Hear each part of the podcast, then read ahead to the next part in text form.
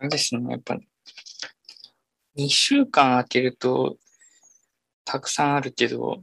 1週間だと、なんか意外に話題を探すのは難しいみたいなところが。そんなでもない。ね。そうそうそう。そんなでもなかった。別にあるといえばあるんですよ。その、なんか、イギリスのなんか議員さん、さし視察されたでしょ。ああはいはいはい。あいうこととか、何ですか？なんか、日本でもありますよね。そういう、なんか、火を放たれたとか、そういう。甲府で、甲府で、甲府か。僕の、その甲府の一緒にサッカー見てる人の家の近くじゃなかったんだけど、甲府で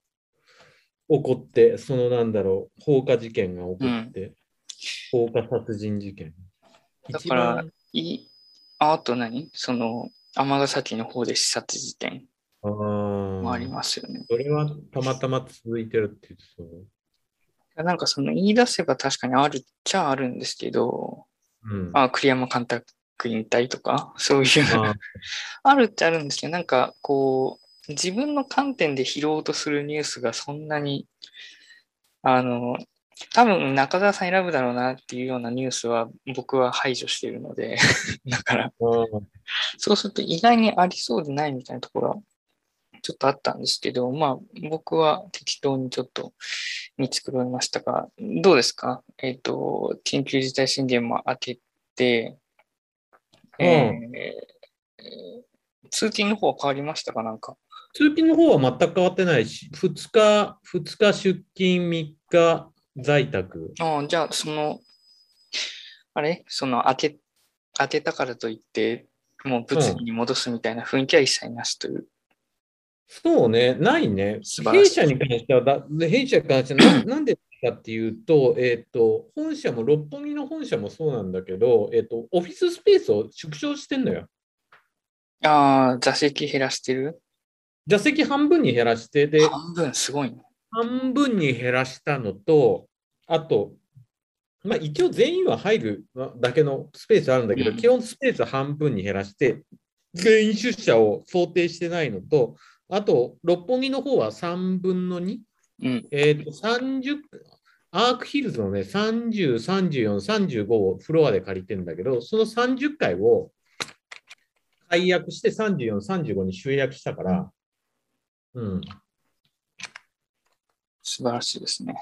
こんな感じです。まあ、そういう、そういうことができる、やっぱ一途企業ならではの強みですよね。あそうだから、なんだろう、そういう、えーと、緊急事態宣言明けて、えー、もう物理出社にしなきゃいけないとか、ああ、そう大変だねみたいな。そう一言？まあ、どうですかね、その通勤電車とかは戻ってるっていう感じなんですか、うん、雰囲気的に。通勤電車はね、戻ってるね。うん、うん。ちょっとね、やっぱ、1割ぐらい増えてる。そう。毎朝行ってるけど、ただ、ただ全く座れないわけじゃなくて、に鶴ヶ峰で乗れな座れなくても、西谷で割と,、えーと、新宿行きの快速に乗り換える人が多いから、そこで座れ必ず座れる、西谷で。うん、まあ、中田さんの場合はあれだもんね。その相鉄線での話だからね。なかなか、なんていうの、こう、山手、東海道、ね、そういった方面とはまたちょっと違うんで、はい、あれでございますけれども、どう、どうですか？中田中田さんの方は、あの選挙、中田さんの地区は選挙の雰囲気は高まってますか？あの明らかにこの辻た辻立ちじゃねえや、辻立ちに立つ議員さんが増えてて、えーと、昨日もそ、昨日は自民党の人が、えーと、辻立ちして、朝辻立ちしてて、で、今日は、えーと、維新の会の人がビラ配ってる。うん。明らかに増えるよね。まあ、その、維新の、維新の会とかっていう人たちは、まあ、その、野党共闘はしてないタイプのしてないタイプ、してないグループですよね。グループです。そうです。で、えっ、ー、と、神奈川6区は自民党のえーと、元市議だった人で、立憲民主党の、えーと、もう4期ぐらいやってる人で、えーと、維新の会で比例復活した人の3人。そう神奈川とか東京とかは、なんていうの？なんか、あのー、甲子園と同じで激戦区なイメージはありますけどね。僕の鹿児島4区とは違って、なんていうの、こう、うん、そもそものね、あの人が多いからね。結局あれは、山本太郎さんはどっから出るとかって決まったんですか？結局東京8区があんな感じで杉並あたりでぐっちゃぐちゃになっちゃったから、うん、結局まだきまだまだ決まってないっていうところ、うん、どこでうん、でもあれでしょ？決まってないともう決めないと間に合わないでしょ？決めないと間に合わない。工事日19日でしょ？決めないと間に合わないし、そもそもそのあのやり方っていうのはいろいろとハレーションを起こすから、起こすから全然王道じゃないし。だ選挙戦って、選挙戦ってもうあの仕上げの段階なんですよ。そこまでの活動量で大体、えっ、ー、と、勝敗はもう8割方まあ7、7割かな ?7 割方決まるから、そう、あれはのやり方、邪道ってや邪道なんですよ、本当邪道。なんていう山本太郎氏もそうかもしれないです。まあ結局その岸田内閣もいいや、今やっちゃえみたいな感じで、その、ね、この今月中にやっちゃえ的な感じの、まあそれもなんていうんですか、足並みが、うん、あ揃わない、こう、そう。ところでやるのもまた一つの作戦なんですかね。うん、そうね。非常にこう不毛な作戦ではあります。はい、ただ何もしてない岸田内閣がやるんだったら、結果が出るよりも、まず、まずもう相手相手が戦闘態勢が整ないうちに選挙選挙を仕掛けるっていうのはありっちゃありだけどね。まあね、結局ね、あの、当選しなければおじさんですからね。おじさんおばさん。おじさんおばさん、無職のおじさんおばさんです、ね。僕も後でちょっと話しますよ。僕の地区はあの、あの N 国の人が出てる。N 国って今言わないのかもしれないですけど、N 党。N 党。僕そもそもその N 党、N 党のその、なんていうんですか、派閥っていうか、N 党のそのブランチっていうか、なんていうどういう構造になってるのか知らないんですよね、よく。なんか、うん、あの、公式サイトの諸派 .jp とかになっていて、その、なんていうんですか？だから、あの、立花なんとかさん、あの人、はい、あの人を筆頭に、なんていうか、めちゃくちゃなマイクロ政党みたいなものを、なんか束ねて、N 党っていう感じにしてるぽいんですよね。その、ちょっと僕もよくまだ勉強不足なんですけど、その、公式サイトを見る限りは。で、僕の選挙区から出てるその N 党の人ってこう、なんて言うんですか。なんか、あの、もともとは東京から出る予定だったらしいんですけど、なんか、うん、なんか、なんかいろいろあって鹿児島から出ると。で、なんていうの？その人自身は、あれなんですよ。なんか建設会社の経営者っていうことで、あのなんて非常に謎な感じではあるんですけど、まあ、それもね、あの、来週、あの、来週はまあ、選挙国民審査スペシャルということで、ちょっとやっていきたいなと思いますが、じゃあちょっと中田さんの、あ、ちなみに中田さん、あれはどうですか？あの、えっ、ー、と、銭湯の方は相変わらず行ってますか？銭湯、銭湯今日行って大丈夫？大丈夫サ。サウナの、サウナのトレーニングしすぎて、あのー、心配に負担かけて寿命を縮めてないかなって心配なんですけど。えっと、週に2回しか行ってないから大丈夫 ?2 回。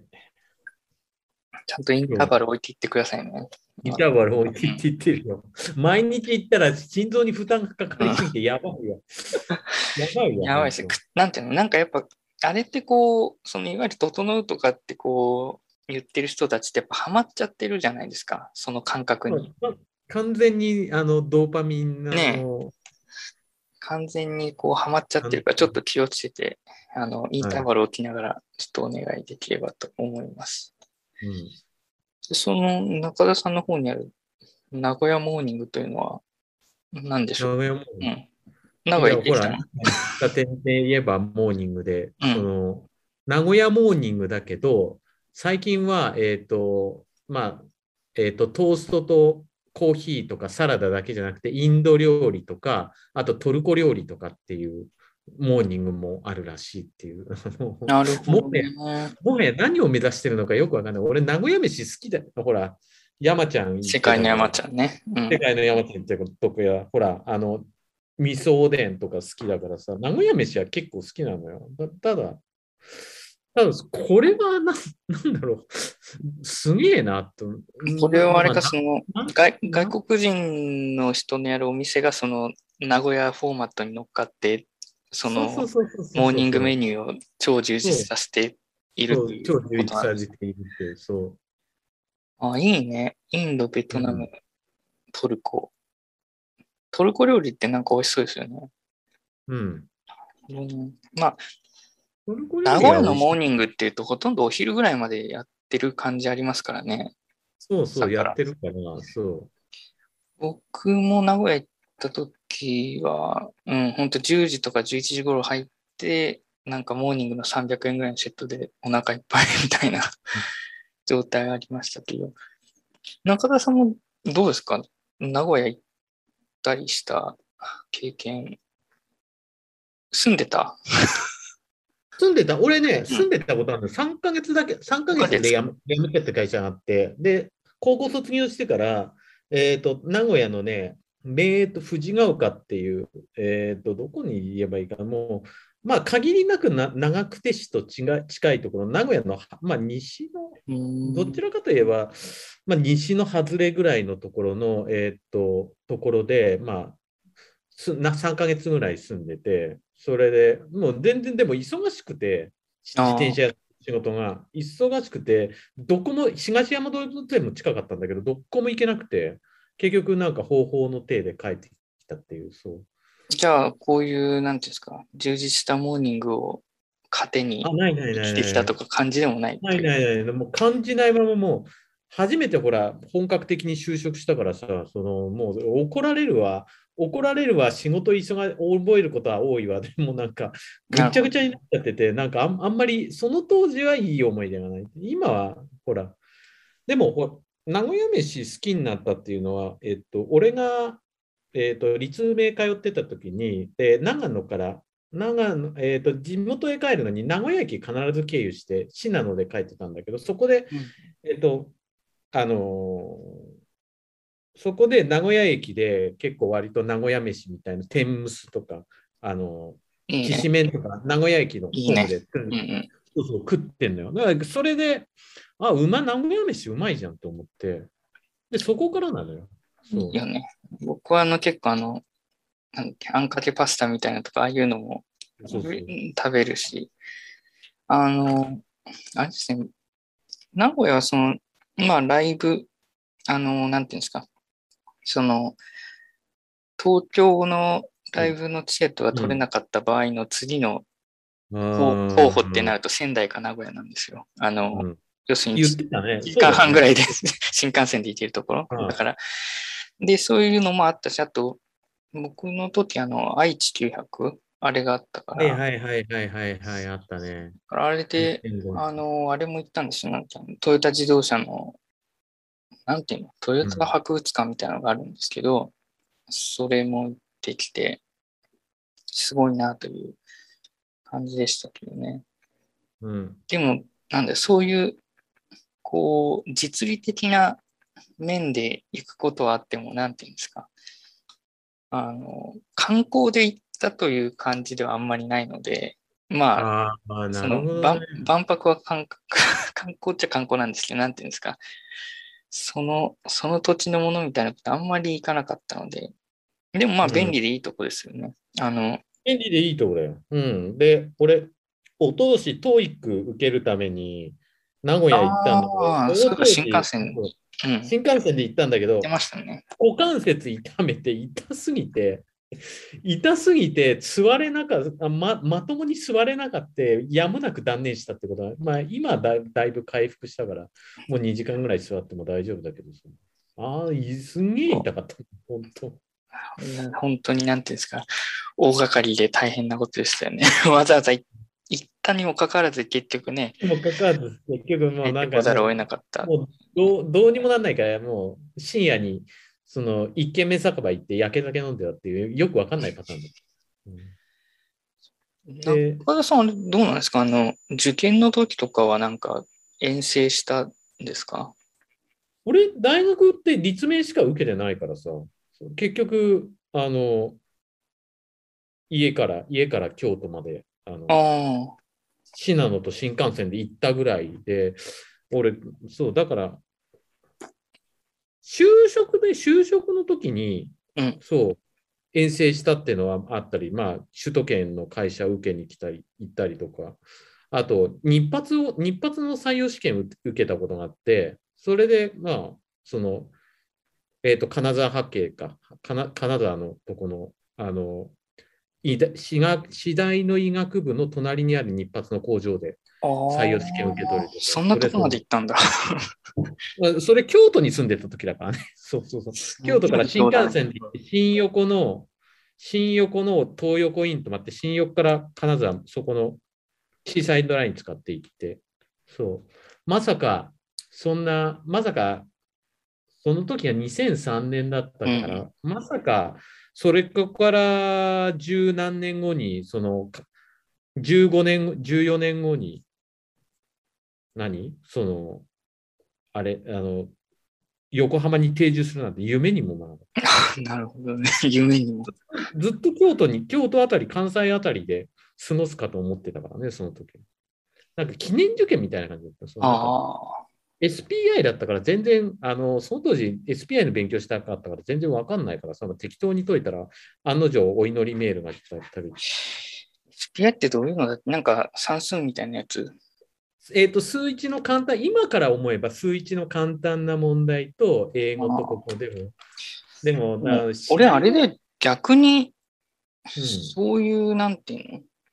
そういう、そういう、なんていうの？新卒の就職試験的なので、そういうなんか SPI 的なの受けたのって、うん、なんか日立系の会社ぐらいだったかな。そこだけはなんかそういうテストっぽいことやったけど、あとはなんかね、そんなのなかったんだよ。だから時代なのかなわかんないけど。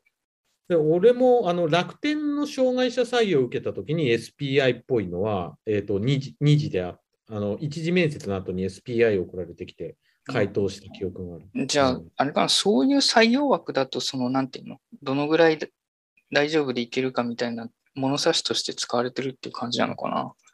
なんか俺ほと、ほぼ受けたことない、そういう。あ、ほぼ、うん、35くらい、35というか、俺以下の人はみんななんか SPI で足切りになるかと、と SPI とエントリー ES で足切りになるかと思いきや、そうでもないんだな。意外。エントリーシート。うん、そうね。まあ、エントリーシートみたいなのほとんどあれ意味があるのかないのかっていう感じだったけど、まあ、だから一次面接の雰囲気で、なんていうの、ざっくり間引くみたいなイメージだったかな、俺の時はちょっと。だから、で、多分、俺の卒業年の時は、どちらかというと、その、まあ、売り手市場に近い方だったから、うん、なんていうの、まあ、最終面接ほどのことがなければ、とりあえず通る。で、えー、内定複数持つ人が蹴っていくから、その分も考えて多めに取ってるみたいな時代だった気はしますけどね。うん。中田さんの時っていうと、俺の時、うん、あの、デッサンも氷河期、氷河期でもないか、まあ。俺もまあ、さっきのその2003年とかその辺を考えると、やっぱ当然良くはないですよね、完全に。うん。そうか。なるほどね。名古屋モーニング。うん。まあ、名古屋もね、行きたいですよね。非常に。あの、まあ、日本、別に、別に海外で危険な目にあったっていうことは基本的にないからいいんですけど、まあ、やっぱりね、とりあえず国内の方が安全なんでいいかなと思いますよね。うん本当に海外で何かあったって、その友達が財布すられたっていうぐらいで、あの、パリの地下鉄かなんかで そのぐらいで。あとはね、別に、あの、ちょっとフィリピンのスラム街っぽいとこ行っても別に何かってことはなかったんでね。まあ、そんなに、なんていうの、やっぱり得てして多分、その先週、ドイツの移民の話とかもしてましたけど、まあ、得てしてやっぱりヨーロッパの方が、こう、なんていうのかな、古事記の人とかもアグレッシブですよね。だからやっぱりちょっと、うん、危ない。やっぱり、アジアでも当然騙してくる人はいくらでもいると思いますけど、まあ、なんていうんだろう。ヨーロッパの方がやっぱりちょっと身の危険を少し感じますね。それはそうだろうな。まあ、パリなんてすげえ、前も言ったかもしれないですけど、うん、黒人の人の方がいっぱいいるんじゃないかっていうぐらい、あの、うろうろしてて。そうだろうね。全然、なんていうの、思い描いてたより怖い、怖い感じでしたけどね。で、その、レ・ミゼラブルって今週の課題作品だったけど、その、うん、現代劇のレイ・ミゼラブルも実はあって、それはあのそのパリのその黒人街のいさかいみたいなのをテーマにしたレイ・ミゼラブルもあったり。何？それはそのビクトル・ユー？ゴユーゴとは全く関係ない。じゃない。レイ・ミゼラブルもそうあ。ミゼラブルはミゼラブルだからっていうこと、ね、ミゼラブルあの、 miserable ってほら、あの、あの惨めなとか、とても悲惨なみたいな意味の英語の形容詞になってる、うん、そうですね。なるほど。まあ、そっちも面白そうですね。なんか、うん。それ、ネットフリックスでちょっとね、やってたかな？どうだったっけな？レイ・ミゼラブル、レイ・ミゼラブル、ちょっと待って。ああ、こそれね、レレイミ、そっちのレイ・ミゼラブルは多分アマゾンプライムの方でしか見られないかもしれない。ああ。ネットフリックスにはないわ。うん、まあ、その辺難しいですよね。その、アマゾンプライムはアマゾンプライムでいいところがあるし、なんで、ネットフリックスはネットフリックスまあ、ね、すごい作品があるし。例えばその僕の方の話題に出てますね。イカゲーム。あの、なんか、なんか聞くよね。すごい、すごい話題になってますね。あの、話題になってるよね、イカゲーム。あのどういうあれなんだろう。最大のネットフリックスヒットに今なっているというスクスクイットゲーム、英語で。で、あの、まあ話としては何ですかね、僕は見てないですけど、ドラマだからこれほら、長いでしょう。だから、見てないですけど、ただ、なんかパッと見の感じは、その、何ですかね、バトルロワイヤルのもうちょっとマイルドで規模がでかい感じなのかなって勝手に思ってますけど、ただまあこれだけ全世界的に視聴されてるっていうのはすごい、多分、すごいらしいね。日本、本作品でここまで見られてるのもなかなかないんじゃないかと思うんですけど、まあこれ、僕もし見れたらまあある程度見て、で、中田さんにも進めた方がいいなって思えば進めます。ただちょっと現時点ではわかんないですけど、はい、ただ、まあ非常に話題になっているので、良ければ見てもいいかなと思いますね。で、えー、っと、何ですか？中田さんは矢野、矢野さんの時間。そうそう、先週ね、話しようと思ったんだけどね、忘れちゃって。うん。そうそうそうそう。確かに、ばらまき云々ってありましたね。そう結局その財務省の現事務次官が月刊文藝春秋の11月号、まあ、最新号に、えーと、その無秩序な財政出動をの各党の無秩序な財政出動を戒める、えーと、機構をして、これが波紋を広げているっていうお話。うん、波紋っていうのは何ですか？自民党内部でっていうことなんですか？自民党内外、外、内両方とも？外も外も。うん。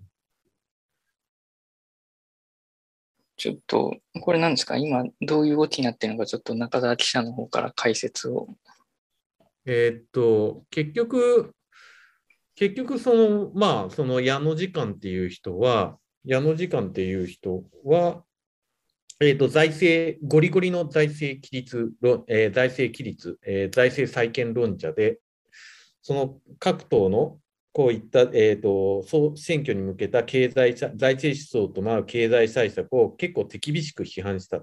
で、その手厳しく批判したんだけど、財務省で、まあ、時間といえど、そのまあ、えーと、その書いた当時の財務大臣だった麻生さんの了解は取って、文藝春秋に寄稿した、まあ、そのこと自体も、まあ、まあ、ともあれ、その財政出動を戒める内容が、結局のところ、えーと、各党、えーと、自民党の高市さんもそうだし、えー、各党の批判を浴びているという状況です。これは何ですか？批判のその理由というのは何ですか？その、うん、こういう偉い人が適当な週刊誌にペラペラ書くなという、そういう批判なんですか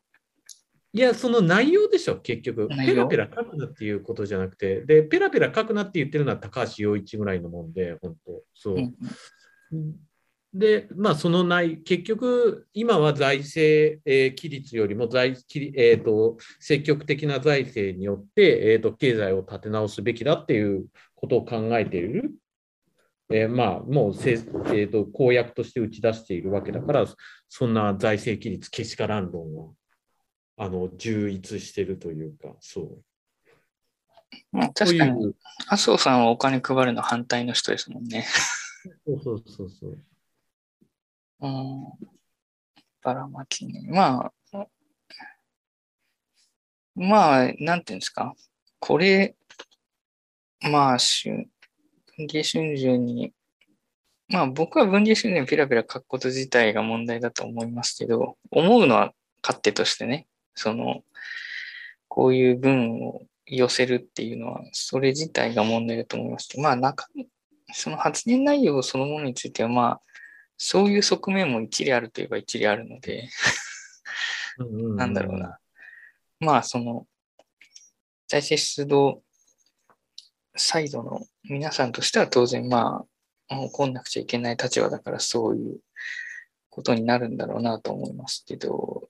中澤記者的にはどういう評価なんですか、この件いや、これ自体を出したことは、あの議論を、えっ、ー、と、ジャジャッキー、議論を活発化させる上で必要、まあ必要なことだし、まあ、財務省はもともとそういう役所だから、まあ別に出したところで、あ、そうなんだっていう。まあ、こういう軍事春秋にペラペラ書くこと自体はどうですか？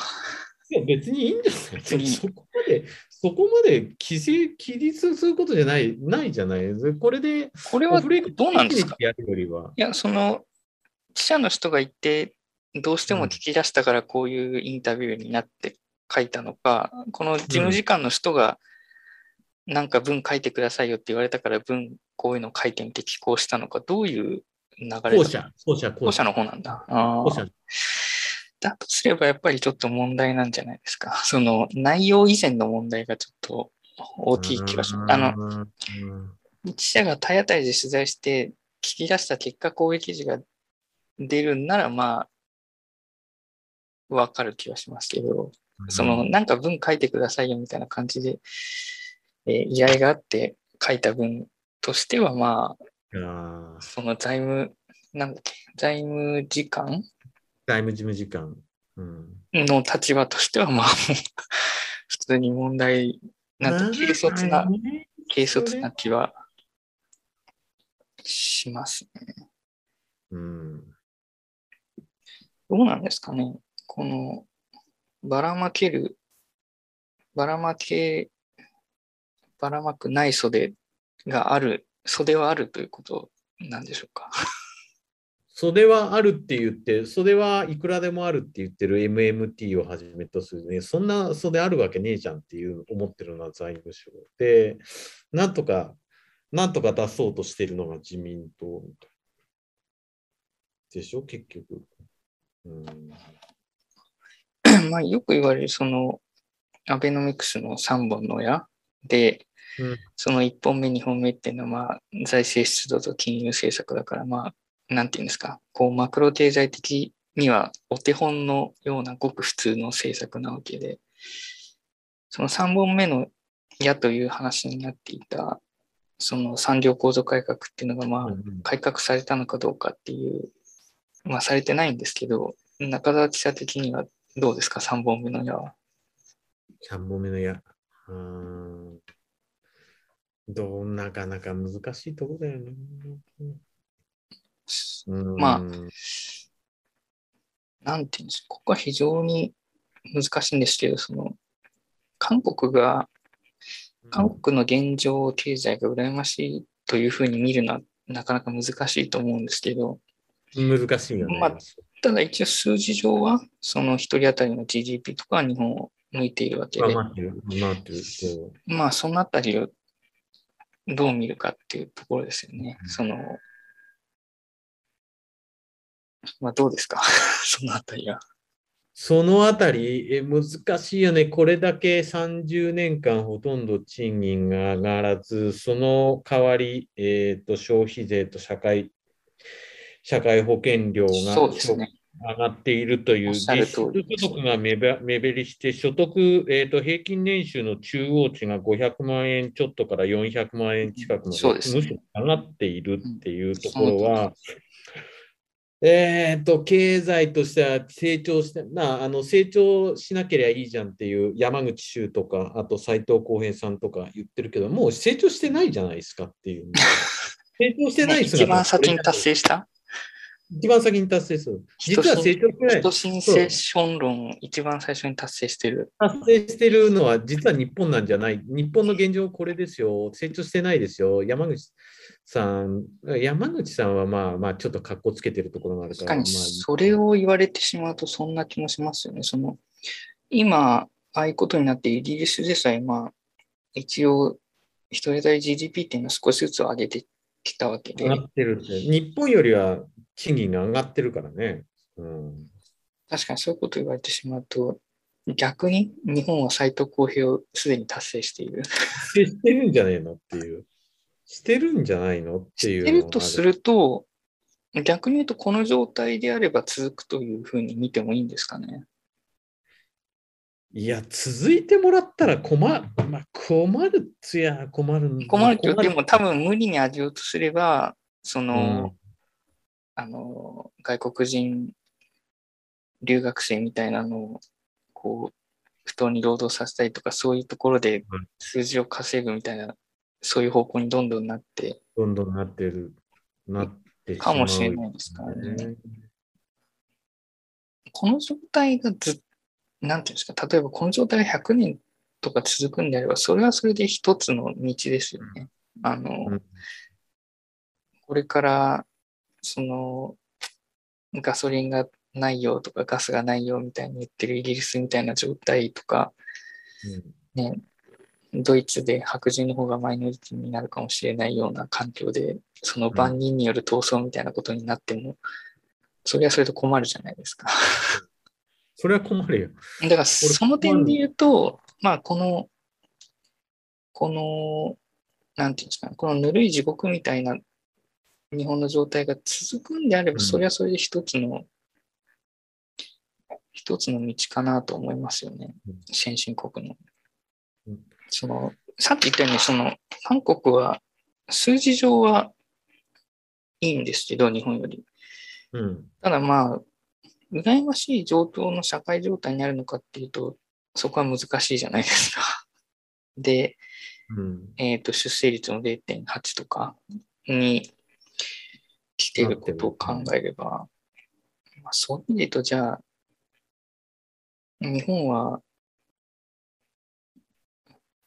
それなりのこの、無成長時代に誰よりも早く突入し、うん、誰誰よりも長く生き残る選手国になるんですかね。なる、な、な、な、なる、な、なってもないのかからね、最近ちょっと経済学の勉強を始めてなってるんだけど、このままの、このままでいいのかな、それとも別のを考えればいい。成長、成長、成長戦略を考えて、それで、でもなんか限界があるんだよな。そでも、そのなんで限界がある機能するの、その機能部分が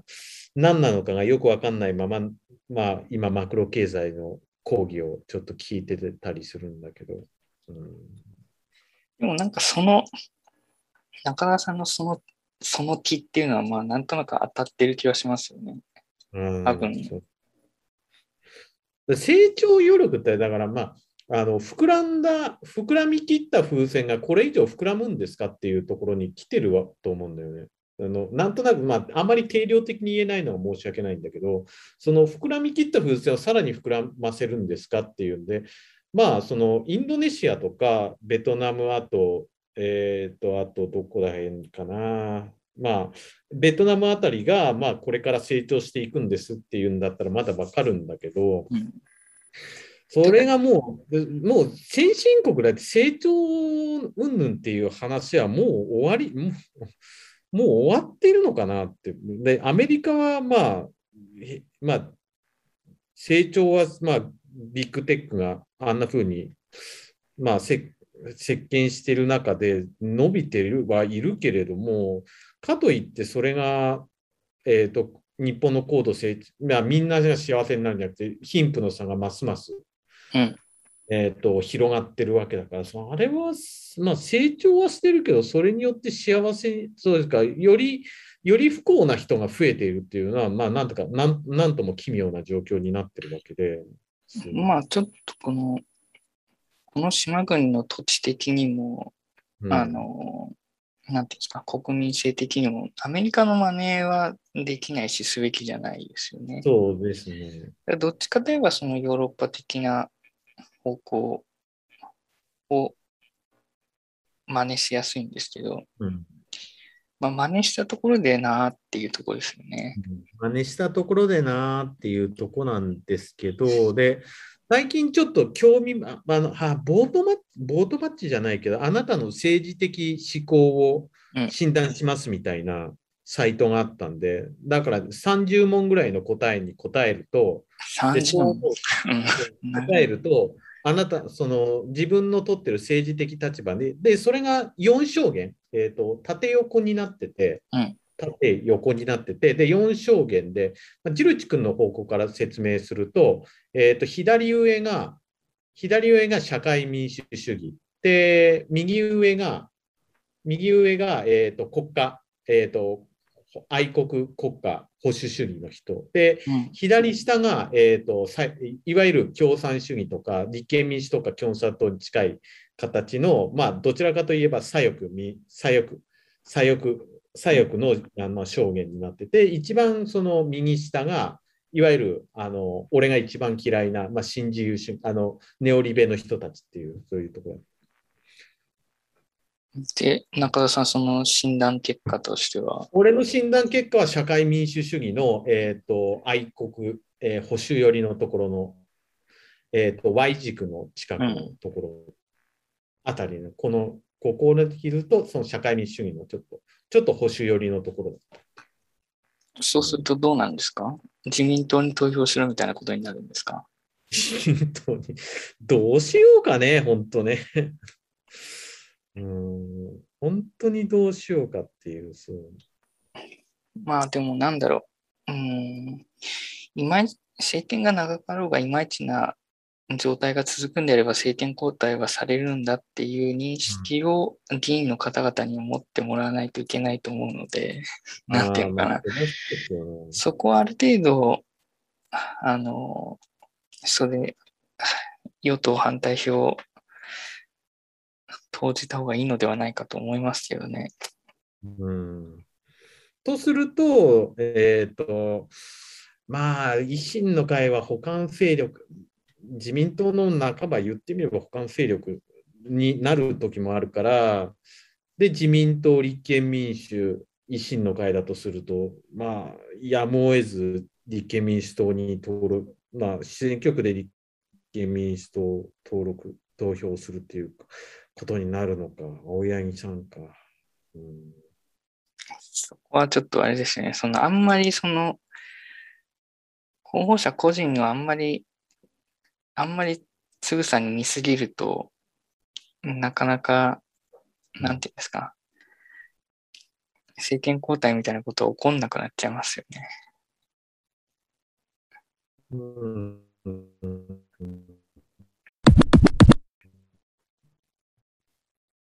じゃあ僕の方でなんですけど、じゃ上からいくか。あの、佳子さまの話は見ましたか？この。あいや、見たというか、詳しくは見て、現代の国際ガールズメッセという、えー、式典が活動100周年ということらしいんですけど、うん、そこで日本のジェンダー指数が低すぎてうんこですっていう話を うんこです。まあ、うんこですは言ってないですけど、えー、残念だという発言をして、まあ、なんていうの、政治的な発言をすべきじゃないみたいな湧いた人たちとか、えー、まあ、あとは、あの、まあ、その通りだっていう賛同の声とか、えー、いうことだったんですけども、あのまあね、佳子さま、あの、なんていう、なんかあの、手話の、えー、手話の、あれやってるでしょ？あの、ね、手話のあの、なんていうの、うん、教会じゃないけど、そういうのがやってるから、なんていうのかな。こういう、こういう分野で、なんていうの、包摂性がないのは多分、うん、あの、非常に不服だと、不服、不服に思われていると思いますので これが良くなっていくといいなと思うんですけど、まあ、一応この世界経済フォーラムのジェンダーギャップ指数で言うと、日本は世界156カ国のうち120位ということなんですよね。だから、アフガニスタンの方が高いんじゃないか、本当。だからまあそういう点で言うと、まあまだなんていうの、伸びしろしかないというか。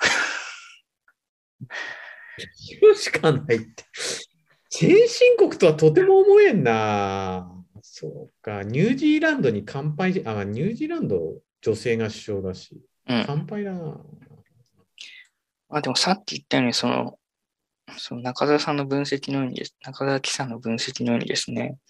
この失われた30年を、うん、失われた30年として見るか、それとも、その斎藤公平論を達成したと見るべきなのかっていうのは、ちょっと微妙な話微妙な話になってきました、僕の中では。なんてそういう見方をしたことは僕なかったです。あの、この失われた30年をもうなんていうの、無成長時代にどこよりも先に突入して達成したのだっていう見方はちょっと僕は今までできなかったですね。中田記者に言われてちょっと、なんていうの、そう言われてしまうとグーの音も出ないというかだからあの成長しないから、1人当たりの GDP が世界一から世界24位までになったっていう、あの成長、先進国の中で唯一成長しない日本みたいな、そういうところ。かといって、そこからもう成長して賃金、賃金が伸びて適度に、まあ、年に2、3%インフレしてっていう。その経済モデルがもうせあの成立するのかなっていうところで、毎日疑問を持ちながら、あのマクロ経済の講義を YouTube でちょろちょろ見て見見ながら、テキストの問題斎藤浩平さん的な立場で言えば、そういう成長モデルはもう無理だからっていうことですよね。そういうそういうことです。うん、うん、そうか。まあ、あの、眞子さまも佳子さまも非常に、なんていうんですか、自分、自分というものを持っていらっしゃるんで、持っていらっしゃるね。あの、風を、嵐を巻き起こしてほしいなと僕は思ってますけど。まあ、先週、先週言ったその、うん、ラストエンペラープロジェクト的な感じで、次に進むのもありだと思いますし、まあ、なしかもしれないですけど、まあ、佳子さまもなんていうの？嫌になれば結婚して出ていっちゃうタイプの人だと思うんで。うん、多分でも嫌ですみたいな。うん、だからまあ、そういう動きが起こり、なんてそういう風雲児がね、あの、うん、いい、いい、多分まあでも、でもこ、まあ、皇室で、まあ、一定の役割が求められて、まあ、一個人ではあるから、その個人の。まあ、あれじゃないその、戦後、戦後100周年で、その天皇制解散みたいな 感じに、感じにやろうと思えばできるでしょ？できる、だからそこでね、憲法、憲法の第一章を丸々書き換えないといけないから、それで、えっ、ー、と、まあ、ただ、憲法も変わるし、憲法に当然それに習った法律、皇室典範とか、まあ皇室典範いらないっちゃいらなくなんだけど、その、なんだろう、内閣総理大臣の承認とか、なんかああいういろんなことがさ、なんていうの、ね、ね、いろんなことがとりあえずドンってなくなるわけじゃない？やっぱそれを、それをさ、それを短期間で整備するのはやっぱ官僚の方々も大変だと思うので、まあ、やっぱり戦後100周年にむ、100周年ラストエンペラープロジェクトに向けてですね、多分今からやっておかないと多分続かなくは移行できないし。そうね。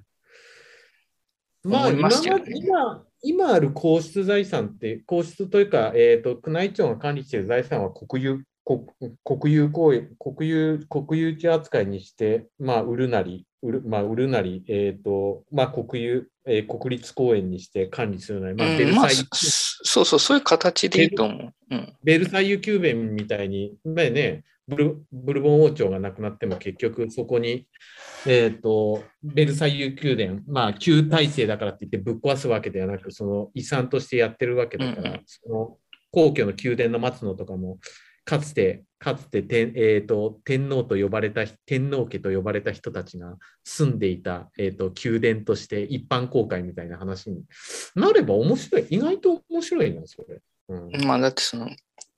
佳子さんがねこうやってジェンダー指数の低さがうんこだって言ってるのは、まさに本人がそういう状況にあるからじゃないですか。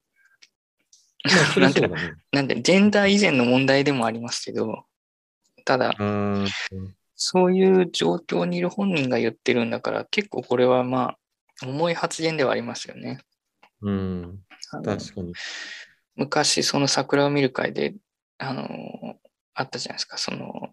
なんだっけ、国家斉唱を立ってするしないみたいな話の時に、天皇が、当時のね、天皇陛下が、その、やはり強制でないことが望ましいですね、という、言われたという、あの、あれに多少匹敵しかねない重要な発言のような気もしますからね。どうですかねどどう思いますか？中田さんの1500周年を迎えた頃の日本ってどうなってると思いますか？未来予測は一番苦手なんだけどな。2000、2000、何 ?2000 いくつになる？んだ ?50。年後の日本。いや、その前に2030 30年からプラマイ10年で、えーと、富士山噴火と首都圏直下地震か、あるいは、えーと、南海トラフ地震ででボロボロになってるから、そこからじゃない？日本が再生するのは。接するとしたら。うん、まあ、俺はそういう自信的なものはちょっとよくわかんないから、とりあえず置いてますけど、まあそういうことがない場合。ない場合、うん、ない場合。とりあえず台風とか原発事故みたいなのもないという前提で言うと。というモデルを仮定すると。中田さん、その時何歳になってますか ?2050 年？うん。2050年、えっ、ー、と、8、えっ、ー、と、ちょっと待って。今、2021年だよね。2021年の29年だから45の29で74歳かか。生きてたくないな、そんなに。そうえ？いや。だって、1945年だから2045年でいいわけでしょ ?2045 年。あ、2045年か。100周 ,100 周年だから。2000あ2045年か。じゃあ24年後で、まあ、69か。あそんな俺が59か。いやいい。どうなってますかね？中田さんも年年金生活ですか？年金生活になりたくないな。中田さんの、例えば今の状態でずっと、ずっとそのアイスタイルの政治部の記者をやっていたとして、そうすると、定年とかっていつになんですか、一応60っていうことになってるから、あと、割とち。まあでもまあ、それでも65まで多分伸びるんだ。まあ65までなんだろう、そういう正社員じゃなくて食卓とかっていう形にはなるかもしんないけど、再雇用。再雇用、定年再雇用みたいな感じで。うん、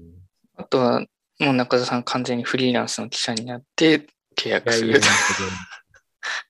いやいやいや。の局局の政治部ではなくて、うん、完全フリーランスっていうのもあるかもしれないですけど。うん、どうですか？アイスタイルはその時までありますか ?2045 年。えっと、一応、弊社が100年続くための30か条みたいなのはあの作ったり、どう行動していくかっていう、そういう、えーと、プロトコルとかはあったりするんだけど、えっ、ー、と、わかんないな。あればいいんだけどねって感じだけどね。そう全くわからない。まあ、一等企業だから、その形を変えていろいろ残る可能性はかなりありますよね。その例えば何ですか？今で言う、うん、例えばそそれこそ何？東芝とか、そういう日立とかなんかそういう、そういう方面とは全く違いますからね。だからもうちょっと柔軟に形を変えて、あの、何らかしらの形で存続するっていうのは、むしろ中田さんの企業の場合は、それがあり得るからいいなと思いますよね。例えば中田さんが本当に新聞社の政治部の記者とかだったら、なんていうの、めちゃくちゃ先が見えないじゃないですか、もう。めちゃくちゃ先が見えない。本当にあの、まあまあもう、あの、即し、即し、あの、だんだんし10年後には終了的な世界に、もう彼らも、あの、足を突っ込んじゃってるわけだから、そう。あその、一応その、新聞社とかがないと、ね、うん、ネットニュースの記事もやっぱり読めないといえば読めないわけで、そういう場合ってどうなんですかね？そうやって本当に潰れちゃった場合？なんか、そういう場合あれですかね？もう、英語で書いてあるロイターの記事とかを DeepL に突っ込んで読むみたいな時代になる。そんな味気ない時代はあの起こってほしくはないでも逆に言うと海外の記者が書いてくれた方がちゃんとしてる可能性もななきにしもないじゃないですか。その時まで、その時までに DeepL もかなりニュアンスをうまく汲み取って、まあ今の今の時点でもうすごいですからね、DeepL まあ、だいだいぶ俺、だから自分であの精読とか、あの英文の精読とかやってるけど、それやるときに、本当に分かんない表現は DeepL にあのセンテンスごと突っ込んで、ある程度、もうそれで。もそうです、その、あ、長い長い英文記事だったらもう、まず突っ込んで概要読んでから本文見るもん。長いやつは。じゃないとやってらんねえっていう感じだからね。そう。まあそんなこともありつつ、じゃあちょっとその、えっ、ー、と、神戸、福岡ってやつ。うん。4番目の参考リンク。神戸、福岡。うん。ここは、なんていうの？福岡からその人口減少が止まら、あ、神戸、神戸が人口流出してという現状は知らなかったんですけど、中田さん的にはなんか、神戸情報ありますか、神戸はね、実は関西行った時に3回ぐらいしか行ったことないね。ああ、まあ俺も多分1回しか行ったことないかな。うん、俺らの感覚からするとね、横浜から千葉へ行く感じ。ちょっと遠いよね。ってああ、うん、そういうこと？そういうこと。僕は、ね、まあ、だからなんか神戸ってなんかおしゃれなんでしょっていう感じのイメージしかなかったんですけど、うん、まあ実際もやっぱ福岡と比べると、その、そういう、なんていうんですか、うん、2、3、40代の人が働くような会社がいっぱい入ってるというところでは全くなくて、だから結局、福岡いっぱい人が集まってるけど、まあ、神戸は減り続いているということなんですよね。うん、こういうのは、どうなんですかね。ちなみに長野はどうですか？長野？うん。人人口流出しまくってますか？いや、そんなに、そんなに思ったほど流出してないのよ。そう。割と、割と、まあ、田舎で程よく田舎で住みやすいし、まあ、特にあの富士見町は、えっ、ー、と、まあ、もともと別荘地だっていうところと、えっ、ー、と、昔から、えっ、ー、と、まあ、人が移り住んでいたりするから、そこでそんなに減ってない。そんなに減ってない。えっと、特に富士見町は。うん。まあ、地方もそんなにあの深刻な人口減に悩まされてるっていうわけではない。うん。まあ、減何ですか？その、まだ、その、働くところがあるからっていう感じなんですかね？まあ、製造業があるからさ、諏訪地方は。エプソンそれ大きい。うん、そうそう。1兆円企業がの本社があって、その他にも日本電産の子会社とか、あと、えっ、ー、と、コダックの、ココダックじゃないけど、まあ、その、えっ、ー、と、割と製造、精密製造の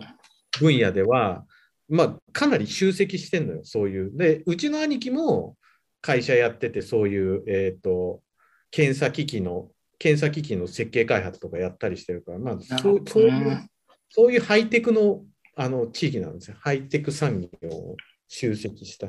まあ、じゃあ、そういう製造、製造の地になってもいるし、まあ、うん、そういう金持ちが別荘を作ったりするところでもあるっていうのは、そういう。ところでもある。そうそうなの？じゃそれはかなり恵まれてる、恵まれてるそうそう。状況ですよね。だから、まあ、車で2時間半以内で都心から来れるし、まあ、あと、あずさで、あずさで大体まあ2時間、一番早いのだと2時間でその諏訪まで行ける、諏訪あの新宿から諏訪まで行けるから近いし、そう、もうかなり恵まれてると思う。たただ、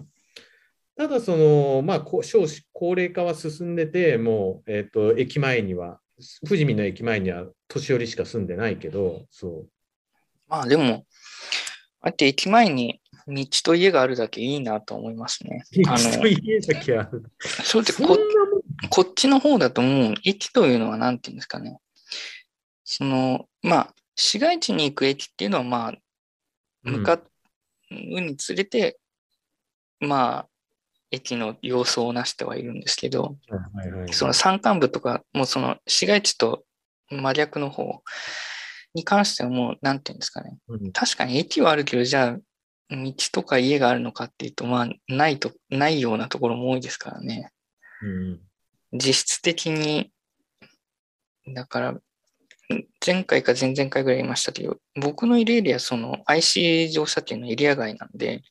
うん、そういう点で言うと、いつまでこの路線はあるのだろうっていう感じはしますよね。うん、乗ってる人はいるんですけどね。あの、普通に。いるんですけど、まあ、うん、あの、ワンマン2両編成みたいな感じですからね。うん、そうなるよね。だから、本当中田さんの場合はまだやっぱこう、なんていうの、機関的な、機関的な路線のところにあるから、だいぶ、うん、だいぶ状況が違うと思いますね。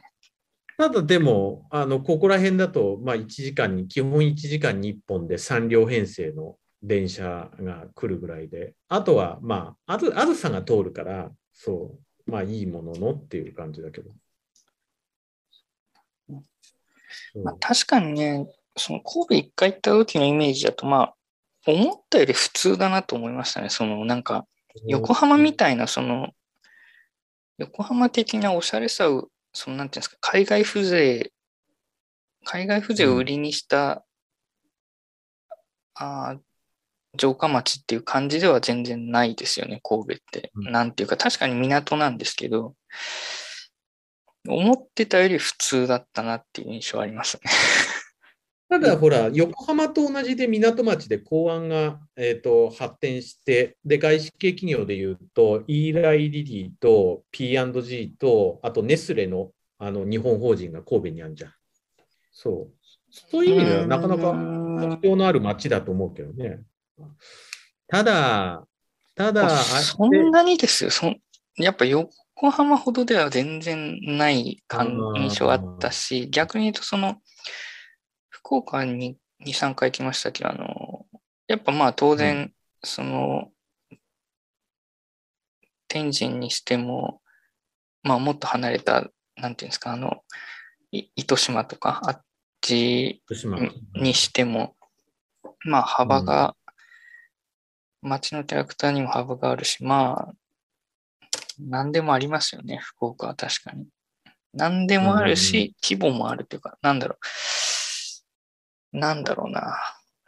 東京とは当然違うんですけど、仙台よりももっと密な感じ。まあだから、なんていうんですかね、名古屋の、名古屋のもっとスケールが大きい感じというか、まあそういう感じなんですよね。ほうほうほうだからまあ確かに神戸と福岡比べちゃうと確かに運命の差だろうなという気はしました。この記事を見てね。そう。まあ、でもね、だからって言って今更神戸に箱物いっぱい立ててそこに入ってきてくれる企業がいるかっていうとそうじゃないと思うので。そうじゃないだろうね。まあ、もうこれはやり方を、なんですか、やり方を考えるというか、その、まあ無理なものはもう諦めて、まあどういうふうに維持していくかっていう方向で考えた方がいいかもしれない、ね。うん、た方がいいと思う。第2の都市だね。大阪が、大阪があって、まあ京都はちょっと違うけど、大阪があって、その次の町だから、ちょっとね、神戸は立ち位置的に難しいと思うんだよね。そうそう言われてみ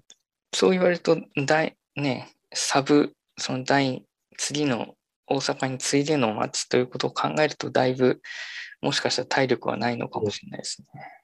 体力がないし、で、言ってみれば、まあ、製造業、えっ、ー、と、まあ、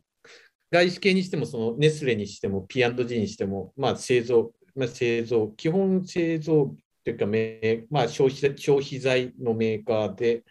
あと、川崎重工と神戸製鋼があったわけじゃん。うんうんあの本社が。でも、両方とも本実質本社機能はもう東京に全部、ほとんど移しちゃったから、でそういうところで、うん、で神戸製鋼も航路航路って、えーと、航路って言って、まあ、鉄鉱石からゼロから24時間稼働で作る航路も、まあ、まあ、あるありありはするけれども、まあ、一時期ほどまあそんなに調子がいいわけでもないし、であとコベルコ、えーと、コベルコ機械か、子会社のそういう、えーと、建設機械とか作ってる会社もそんなに業績がいいわけでもないし、うん、で地元に落ちてる金も少なければ、まあ、川崎重工も、まあ、川崎重工はでも新幹線とか作ってるから、まあ、まあまだいいかもしれないけど、まあ、それでも、それでもそんなに成長産業とは言い難い、そういう重工長大型の成長と、まあ、外資系の外資系の消費財メーカーだけじゃちょっとね、心もとないよね、150万都市としてはっていう。うん、まあでもそっか、150万って考えると、やっぱり横浜に比べるとだいぶ小さいですよね。だいぶ小さい、横浜350万、うん、そうそうそう。そう。まあ、なんていうか、外資系企業、その、よかれあしかりなんですけど、外資系企業の方が多分、なんだろうな、現代的なマインドの人にとっては、まあ、働きやすいと思うんですけど。そうだね、働きやすいんじゃない？俺は外資に行ったことはないけど、まあ、グリーとアイスタイルは割と外資的というか、外資的、外資、でも、まあ、アイスタイル、グリーは割と外資に近いドライな感じだのとこだったから、そう。いや、ま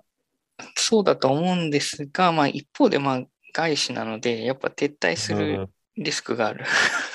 そのもう、もうダメだ、ここってなったら、あの、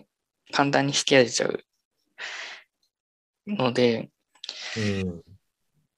そその外資外資系企業城下町みたいなものが、そのいつまでもあると思ってはいけないし、それはそうだ、ね、まあちょっとその危ういっちゃ危ういかなと思いますよね。うん、まあ、だからといって日本企業が良くないということでは1ミリもないわけで、まあ、時代は福岡ということで、時代は福岡、はい、よろしくお願いします。なんかあれだよね、LINE の、LINE のなんかマーケティング部門だかなんかもう福福岡にありますもんね。なんか開発部門だかなんか。LINE 福岡の、福岡採用って結構、ね、LINE とか Yahoo とかで。ああ、Yahoo もそうか。まあね、PayPay ドームがあって、ソフトバンクで、なんかまあそういう点ではまあ、そういう点からしても確かに勝ちようがない感じはありますよね。ちょっと。まあ、福岡に交互期待ということで。はい。あとちょっと僕の方で入れたその、兄弟の霊長類研究所っていう話なんですけど、僕僕はあの、高田さんに前も言ったかどうかわかんないですけど、まあその、ね、あの、えー、まあ、どこかの時点でチンパンジーとこのホモ、ホモなんとかが分かれていって、まあ非常に僕らにとっては、うん、えー、チンパンジーというのは近い動物なんですけど、まあそういうのの非常に細かい研究もして、まあいろんな人が論文も書いたり本も出していたりして、すごく、なんていうんですかね、この、本当に霊長類、霊長類の研究といえばこ、ここっていう感じだったんですけども、うん、まあちょっとその、なんていうんですか、まあ論文の不正もあったし、まあその研究費用の不正もあったっていうことで、なんかどうも、この霊長類研究所が大幅な縮小になりそうそうみたいなんですよ。事実上解体って書いてある。うん、そうなんですよね。いや、多分ここが、ここがなくなっちゃうともう多分、なんていうの、これほどの研究した蓄積のあるとこ多分日本には他にないと思うので、ちょっと、なんていうんですか、ちょっと、ちょっと重要なものがここで取り入れてしまったなという気がするんですよね。うんまあ別にこの研究所があと50年続いたから人間が人間がそのフォースの覚醒みたいなことになるというとかそういうことじゃないんですけどまあまあ、それはそうだけど。そういうことではないにしろ、まあ、これまでのその蓄積があるし、しかも兄弟なんでね。うん、うん、それはね、他の追随を許さない。許さない。レベルのはずなんで、ちょっとね、これが止まっちゃうというか、その、もう今までのような、そのチンパンジーの研究とか、いろんなことがもし、ほとんど今までのようにはできなくなっちゃうんだとしたら、ちょっと悲しいなというニュースです。はい。いや、俺も、俺も悲しいです。そうそうそう、それは。あの、この、この京都新聞の記事とは別に、なんか NHK の記事で、その、なんだったかな。なんかほら、大麻の合法成分だけ抽出して、若い人に投薬して実験した論文みたいなのを書いてた人はいはい。それもその、結局実験データが不正というか本当にそんな実験をしたのかみたいなことになって結局なんか4、5本論文がその不正認定になっちゃってるんですよね。そそれも兄弟ですけど。それも兄弟。うん。3なんだな。そうなっちゃうとね、ちょっともっったいないとか、な、まあな、なんだろう、なんでそこまでして不正論文を書くんだろうという気もしますけどね。何もいいそれはもう学者として、学者のその、あれになななるからです。その学者の業績に直結するし、その学者自体のキャリアに直結するから、不正があっても見抜けないだろうと、そういう下心がでもまあ別にだって、兄弟にいて教授をやってる人、まあ今はもうその定年退職かなんかして、もう元教授ってなってましたけど、記事では。別に十分な、十分な地位にあったと思うし、うん、別に何かお金に困ってみたいなことではないと思うんですけどね。うん、なんでそうなってしまったかなという。中田さんあれですか、兄弟、兄弟入試は考えたことなかったですか？あった。あった？あった。編入試を考えてた。編入試、うん、編入試、経済学部への。ほその仮面浪人的なこと？仮面浪仮面じゃないけど、うん、そのあのまあ仮面浪人じゃないけど、だからあの学部入るよりは楽に入るの。でただ、えっ、と、入試問題、英語もちゃんとやんないといけないし、もちろん数学もあるし、そう、そこでちゃんと残ってあるのと、まあ、入ってから、入ってから授業についていけるかっていうのもあったから。怖いよね。兄弟の授業についていけるとはとても思えないですもんね。ちょっとね、だから、その、兄弟でも、経済学部、まあ、経済学部入る、経済学部入るけど、その経済学科の内容についていけなくて、経営学科に行ったりする人たちもいるって聞いたことがあったから、そうそれって何？経経済から経営に行ったからってついていけるようになるもんなんですか？なんかとてもそうも思えない。なんだろう、ミクロ経済学の細かい微積分まあ、そういう数学的なことをやる必要は確かになくなるっちゃなくなりますね。多分、ほぼなくなる。だってそういう理論、理論経済をやるわけじゃなくなるってことは確かに、その意味においては逃れられるか。逃れられる。だからそう、そう、だから兄弟の経済の経済学科行った人っていうのは、まあめちゃ、まあ基本めちゃくちゃ優秀な人たち。そう。うんで、経営学科行ったって人はそこについていけなかったから、まあ、数学科好きじゃないかとか、うん、まあ、途中で変わったとかっていうこともあったりする。そう。まあ、兄弟なんて普通に行けませんからね。普通に入れませんからね、そんなところ。入ってるだけでとんでもない人なんですけど、まあ、それでも経済学は。面白い。まあ、一緒に遊んでて、まあ、やっぱ、兄弟生、まあ、面白いことが多かったから、そう。それは、ああ、でもこの子たちも、この子たちもあの難しい入試を入ったハイパーピープルなんだなと思ったら、うん、そう。エリートですよ。僕ら僕らのような、その、私大文系でヒャッハーってや、あの、鴨川沿いで徹夜でヒャッハーなんてやってる人たちが叶う、叶うじゃないですね。叶う次元じゃなかったんです。それもまた一向ですよね。まあそういうことで、ちょっとこの霊長類研究所終了のお知らせっていうことで、まあ逆に言うと、この兄弟以外で、この霊長類研究してる結構いいところって他にあるんですかね、はい、あるといいなと思いますけど、なんか名古屋の方とかにありそうな気もしなくもないですけどね。えっ、ー、と、日本って。やっぱり兄弟ほどのインテリジェンス。日本霊長類学会は違う。J ステージ。これは学会。で兄弟、兄弟しか出てこねえわ。まあ、その有名なんですよね。有名だし、うん、むしろここ以外の話なんか当然本とかでは僕も見たことないので、あまあ、こうなるともう海外に活路を生み出すしかないんですかね。なんそれこそオース,、ね、オーストラリアとか、あっちの方は動物と戯れてそうじゃないですか。偏見ですけど。偏見？でも、多分日本よりは多分、こう広大にできそうじゃないですか。なんか。それはそう。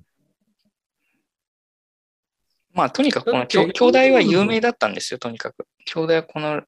いや、あの、よく、よく存じております。河合正夫先生をはじめとして。これはその、僕がよく、なんか動画とか映像で見てたのその松沢先生の話とかは結構見ていたので、うん。うん。ちょっとね、これは非常に残念ですよ。この、日本、なんていうんですか、人間の脳の仕組みを解明しかねない、そのそのきっかけにあるところだと思っていたので、ちょっと、ちょっとじゃないな。かなり僕は残念でしたね。こういうことで。どこかがなんかうまく引き継いでくれればいいですけど、ちょっと、学校内部。日本じゃダメだね。無理だ無理かな。無理だな。カリフォカリフォルニア大とかコロンビア大じゃないとダメ？やっぱそういうとこじゃないとダメまあそうなっちゃう。研究費、東大ほど研究費が国から、あの、国からそう言って予算取れるわけでも、で、ね、民間からお金を集められるわけで、まあ、直接 iPS 細胞の研究のように、直接人間のその福祉に役立や直接はいやものすごい重要なことをやってることは分かるんだけれども、うん、直接何かその人類の進歩につながるわけではないのでそこにお金を、えーと、投じようというあの物好きは多分いない。まあいいいない。そう。で、その国の女性に変わるようなもはいないから、それはもうその、えーと、西海岸か東海岸のどこかの大学が、やってんのかな？兄弟の霊長類研ほどやってるとこって世界的に見てもそんなね多分ここまで専門化してやってるとこって多分そうそうないと思うからちょっと。日本なんていうかなんていうか考えてほしいなと思いますけどね。とまあ、結局そのお金みたいなことになっちゃうともう、お金のあるところに行くしかない。あるいはお金のあるところからお金を引っ張ってくるしかないっていう世界になっちゃうんで、ちょっと、いや、まあそういう意味でも国内では難しいんでしょうけどね。うん、まあ、ということでございました。はい。はい。で、その下の方に行くと、まあ、これは衆院選とかのメモっていうことなんですけど、まあ、僕の方はさっき言った通りなんで、まあいいかな。で、中澤さんの方も、まあ、その何？自民、立民、あと誰が出るの？維新の会。ああ、維新の会の人が出るということですね。このあれですか？自民の人は新人なんですね。新人だけれども、うん、横浜市議会で5回連続、5回連続トップ当選っていう、まあまあ横浜市議会の自民党のエースみたいな人だよ。その古川さんあの僕の方はその、えっと、さっき言った自民、社民、N なんですけど、で、その自民の人がですね、森山博さんっていう人ですね。まあ、この人はもうなんていうんですか。だからまあ、スーパーベテランなんですよ。もう、スーパーベテランでも。なんていうんですか。超絶なベテランですよ。だって、農林水産大臣とかやってた、やってたね。やってたし、まあ何でもやってるし、その、鹿児島市でもその市議会議長とかもやってるし、まあ、なんだろう。かなり地盤の固い人なわけですよ。うんうん、で、それの対抗馬がその社民と N なんで、ちょっと非常に難しいかなと、難しい。非常に難しいかな。しかも今回のその社民の方のえっ、ー、と、米長敦子さんっていう人は新人なんですよ。確か。そう。うん、そういうこと考えて、あ、まあ、ただ元鹿屋市ってなってるんで、まあ、その、全く縁もゆかりもない人ってわけじゃないですけど、うん、ちょっとですね、僕の場合、僕の選挙区だと結構ちょっと、色の差が激しいのかなと。多分、だから、中田さんの選挙区は、だから、その、多少、その立候補同士での票割れがあると思うんですけど、うん、票割れはかなりあると思うよ。ちょっとですね、僕の方、僕の方はちょっと、はっきりです、なんていうんですかね、反自民票を投じるにはちょっと死に票にしかならない感じが死に票しかならないね。すごくあるんですよね。ただ、この森山博さんってもう76なんですよ。うん。でも出るんだという感じですよね。76だぜっていう感じもしました。まあ他にいなかったのかもしれないですけど、新人立てるわけにもいかなかったのか。そう。だからね、ちょっと僕は今非常に困ってます。困ってます。死に表にしかならなそうだなっていう感じなんですよね。中田さんどうですか？この神奈川6区だと、結構、うん、結構どうですか？接戦になりそうなのか？接戦になる？間違いない。ね、なんで前回も、えっ、ー、と、前回は公明、公明、えっ、ー、と、立民、えっ、ー、と、あと維新の会。で、うん候補者は公明以外は、えっ、と、同じっていうところで、公明、公明と、えっ、と、立民の差が、えっ、と、5000票いかなかったぐらい。そんなに？それは、それは逆にあれですね、一票の重みがすごいありますね。そうそう、だから悩んでんのよ。いつものあのいろんな事情を飲み込んで、えーと、立憲民主に投票して、えーと、比例は国民民主党にするか、えーと、維新の会にするか、なるほど。どうしようかな。悩むな。今までだったら僕はだから逆にもうその、その、現状の反与党的な投票行動をするんであれば、まあ、死に票と分かっていても入れるしかないみたいなところはありますけど、うん、その比例でどこがいいかなっていうのはちょっと、ほうほうほう。どこがいいですか？比例で入れるの？比例で入れるんだったら、それは、えっ、ー、と、自民党にお給据えたいんだったら立憲民主かまあ、そういうことになるんですよね、きっと、ね。立憲民主か国民民主かっていう。まあ、国民民主の方が俺は考え方が近いから、じゃあ比例は国民民主だな。まあ、維新の会は、維新の会は、どう考えてもバックに竹ティーナか H 蔵さんがついてらっしゃるから。うん。きな臭いですね。あいや、まあ、うん。ただ、その、維新の会が大阪で、えーと、大阪維新の会が吉村さんと、えー、松井さんがや、吉村さん、橋本さん、松井さんがやったってことは、うん、今までどの、どの、えーと、勢力もあそこまでの行財政改革はできなかったわけなんだよ。あれだけのその、うんえーと、ブラック問題、あと,、えーと、童話問題の利権とかが絡んで難しいところをバッサバッサ切ってたのは橋本さんとか松井さんじゃないとできないことだったんだよね。で、えーと、破綻寸前だった大阪の財政をなんとか持ち直したっていうところはものすごい評価、俺はものすごい評価してるんだけど、ただ T 中 H 蔵さんがいるから、そこはな。まあ、だって衆院選ですからね、これはね。うん。そう。いや、僕も前回言ったように、その、その枝野さんが立民にいるのは当然いいんですけど、うん。うん、ただ、その党首っていうところがちょっと引っかかるんですよね。あれが党首でいいのか感はどうしてもちょっと否めないので、うん、というのはあるんですけど、まあ、そうですね、比例は立民かなという感じですかね。だからまあ何？リベラルなんだね。なんか、リベラリベラルなんだね。リベラルっていうか、単純にその自民党政権でできなかったんだから、まあ変えるしかないでしょっていう、それだけのことですね。で、まあその、その前回の民主党政権にとっては、まあやっぱり、なんだろうな。まあやっぱ変なキャラクターも多かったし、あと、うん、まあ当然震災もあったので、うん、で、当然その、まあ財政が傷んだ状態で当然政権交代もしてるわけなんで、あの全部が悪いわけではないと思ってますし、うん、まあ、なんていうの、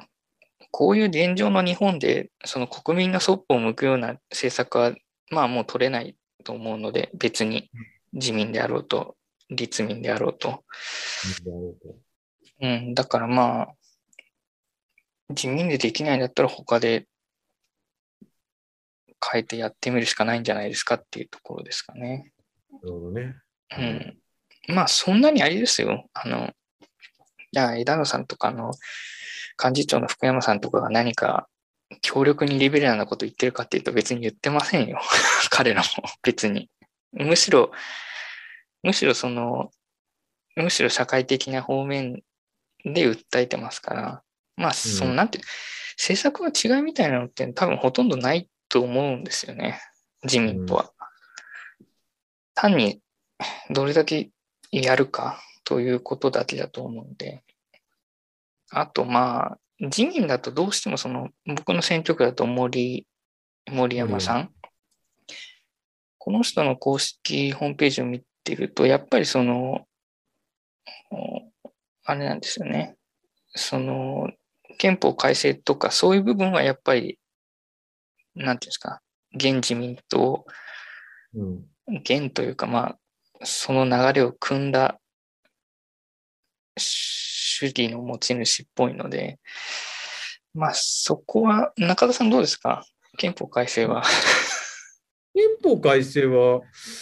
どういう形ですべきだと思いますか？いや、その改正するんだったら、その、えっ、ー、と、皇室廃止、いや、まあ、それを言うとちょっとなんか刺されそうだ、刺されそうだけど。この人はあれですね、その、ウィキペディアを見る限りでは、選択的夫婦別姓の導入は反対。反対。まあそうだろう、ね、原発は、まあ、新基準を満たしていれば再稼働賛成。で、はい、TPP 反対。で、女性宮家の創設反対。えー、村山河野談話の見直しに賛成、特定秘密保護方法に賛成っていうことで、なんていうんですかね、全部が悪いわけじゃないけど、やっぱちょっと、うーん、ちょっときな臭いかなってなんてあまりにも地味に染まりきった感じはあるので。もうその、もう地味に染まりきっていうか、まあ、そのもの。そのものってそのものですからね。そのものですよ。だからまあ時代に、時代にあんまりそぐわない、そぐわない、ね、そぐわない主張かなと思うので、やっぱ、まあこの人に票を入れることはちょっと僕の中では難しいので、はい、まあ、というところです。であと、その下の方の国民審査なんですけど、うん、あの、まあ、ここにも書いてあるようにですね、今回審査対象が11人。結構いるんだ。結構というかですね、これは、これはですね、結構というよりも、正直最多じゃないかな、ほぼ。最多なんだ。えっと、ちょっと待ってね。うん。なんかね、あったはずなんだけど、うん、出てないかな。えっと、前、前回か前々回10人だったんですけど、だからそれよりもさらに1人多いんですが、多分11人って最多に近いんじゃない？も多分。ちょっと待って、歴史。と思いますけどね。うんと、その、まあだから逆に言うと、その、最高裁判官判事にな裁判官になって、最初の衆議院選挙の時に審査対象になるので、その場合によっては本当1人とか2人の時もあるわけですね、これは。だから今回は10人なので、あの中澤記者にもちょっとかなり分析しておいていただかないとですね、これ選べないっていう。で、えっ、ー、と、その Wikipedia のリンクを貼ってるんですけど、それを開いていただくと、あの、えー、判決等における裁判官の意見っていう、まあ、書きかけの一覧みたいなのがあるんで、まあ、一応ちょっとこういうのも参考にしながら、えー、袴田事件再再申請っていうとかですね。まあ、夫婦別姓のこととか、うん、参院選の一票の格差の時にどう言ってたかとか、まあ、この辺で切るところは切るしかないかなっていう、うん、まあちょっと中田記者もあの意見をまとめておいてくださいね、来週。難しい、ね、いや、難しい。めちゃくちゃ難しい。こんなの、こんなめんどくさいこと国民にやらさないでほしいんですけど、あの、えっ、ー、と、都立大の憲法学者での木村壮太っていう人がいるじゃないですか。はい、いる。うん、で、あの人が昔言ってたのは、その、この国民審査っていう制度は、なんていうんですかね、最高裁判官そのものを審査してるんではなくて、うん、あの、えー、この最高裁判官を任命したその内閣、うん、内閣が選んだ裁判官が、選んじゃった裁判官が、えー、おかしくないかっていう、そういう、なんていうんですか、内閣の判断に対する脳を、うん、えー、まあ、いう仕組みになってるっていうことを言ってたんですね。うん、つまり、あの最高裁判官になってから、最初の衆院選の時に審査対象になるので、えー、つまりその、最高裁判官として、えー、判決意見をに関わった人っていうのは少ないわけですよ。そのなってすぐ衆院選を迎えちゃった場合、一回も最高裁判官としては判決に関わっていないのに審査対象になることがあるわけじゃないですか。だからつまり、僕らが本当に見なきゃいけないのは、その、最高裁の時の意見ということ以上に、その、最高裁判官になる前の、その、地裁の、地裁時代とか、家庭裁判所時代とか何でもいいんですけど、その昔、この最高裁判官になる前の判決でどういう考えを持っている人なのかっていうのを見なきゃいけない、本当は。うん。うん。ということなんで、そんなことが国民にできるのだろうかっていう 気がするんですけど、気がするんですけど、前回も言ったように、これは憲法79条で定められている制度なんで、この制度がおかしいってことになると憲法改正しなきゃいけないので、うん、それは非常に難しいと。えー、なので、まあ、現状のルールでとりあえず遊んでみましょうということですね。はい、なので、えー、ちょっと中澤さんも、中澤記者としての、あの、見解をですね、来週お伺いしたいなと いうふうに思います。はい。で、今ね、ウィキペディアで、うん、えっと、最高裁のその各判事のプロフィールを簡単に見たんだけれども、うん、裁判官だけじゃなくて、まあ、裁判、まあ、放送三社からあ、まあ、そうそうですね。え、あと外交官、外交官出身の人も入ってそうそう。みんなが単に裁判官やってたわけじゃないですからね、当然。はい。学者畑の人とかも出て、入ってくるものなんで。だからそういう意味でもめちゃくちゃ難しいですよね。難しいよ。法律をね。しかも今回ひどいなって思うのは、その、この宮崎優子さん。うん、この人はその審査対象なんていうんですか、審査の時期だったんだけど、定年退職したから、えー、うん、外れるっていう、うん、何それって感じじゃないですか。だって、在任期間が2018年から今回まで、2021の7月8日まで、要するに70歳定年なんですけど、うん、だから、何ですか、その、もう、その60代後半でこうやって判事になると、その、審査を受けない、なんていうんですか、こうやって審査対象になったと思ったらもう定年になっちゃうみたいな その、うん、何それっていう。うん、まあ、ただ、あれですね、この宮崎優子さんは、東大法学部卒、ハーバードロースクール修了っていうことですね。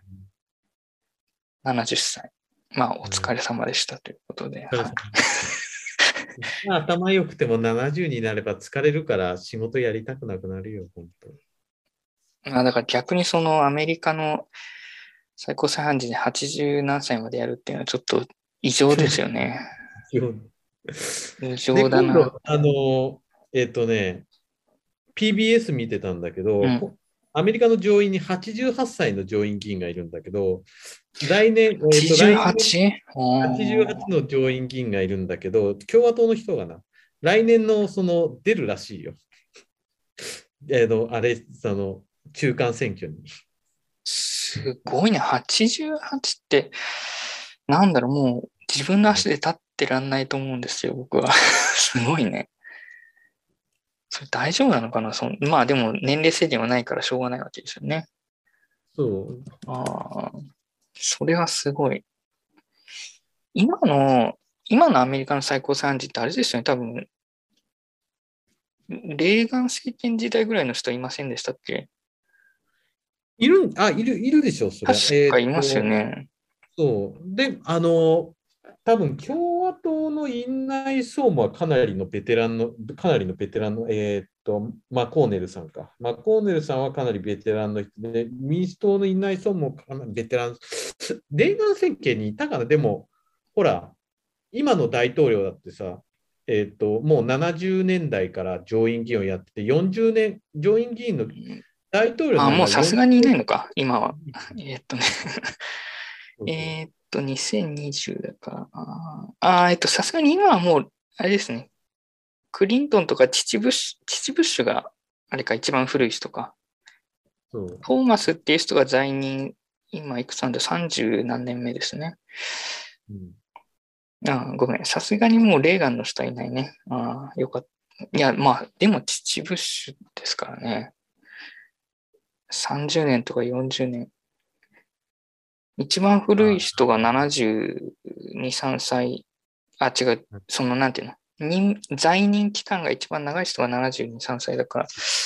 この人がもし80までやるとすれば、40年ぐらい在任することになるっていうことを考えると、